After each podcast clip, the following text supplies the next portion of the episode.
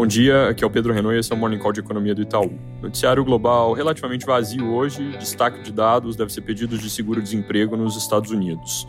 Ontem, além do Copom que eu já comento, teve decisões de Banco Central na Índia, Polônia, Canadá e Peru. Todos em linha com o esperado, no caso, alta de juros em todos, menos na Polônia, que ficou de lado.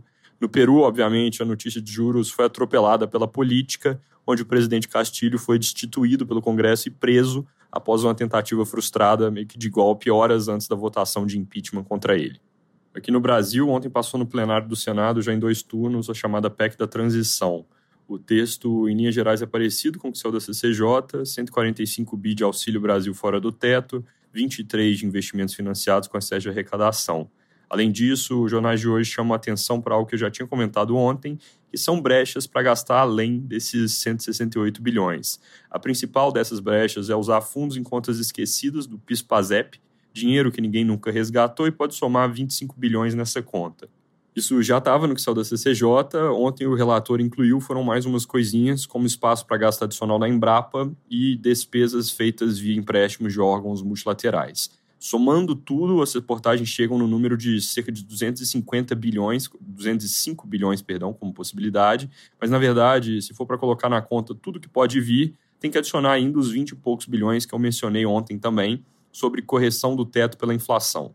Então, resumindo o que está confuso, 145 bilhões de auxílio, 23 de investimentos, cerca de 25 de PIS-PASEP, mais uns quebradinhos que levam para essa conta de 205 e aí, fora da PEC, a possibilidade de mais uns 20 bilhões se o relator do orçamento decidir usar uma estimativa mais gordinha de IPCA para corrigir o teto de 2023.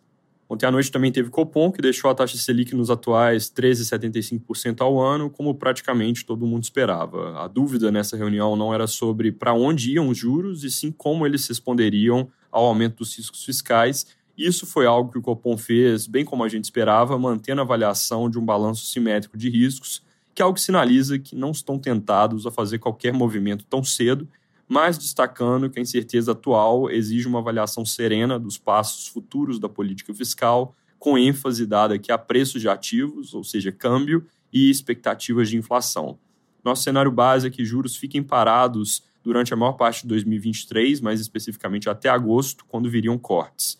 Agora, a gente também enxerga no horizonte essas nuvens carregadas que o Copom reconheceu ontem então, vamos esperar mais detalhes sobre a PEC para calibrar melhor as projeções, dado que existe um risco claro de que, com mais gasto, tenha menos espaço para corte de juros. Voltando rápido para a política, o julgamento do STF, que começou ontem sobre emendas de relator, não avançou muito. A relatora Rosa Weber não chegou a proferir voto e a sessão foi adiada para quarta da semana que vem. Sobre dados, hoje tem vendas no varejo que devem mostrar alta de 0,3% e 0,6% nos índices restrito e ampliado, respectivamente.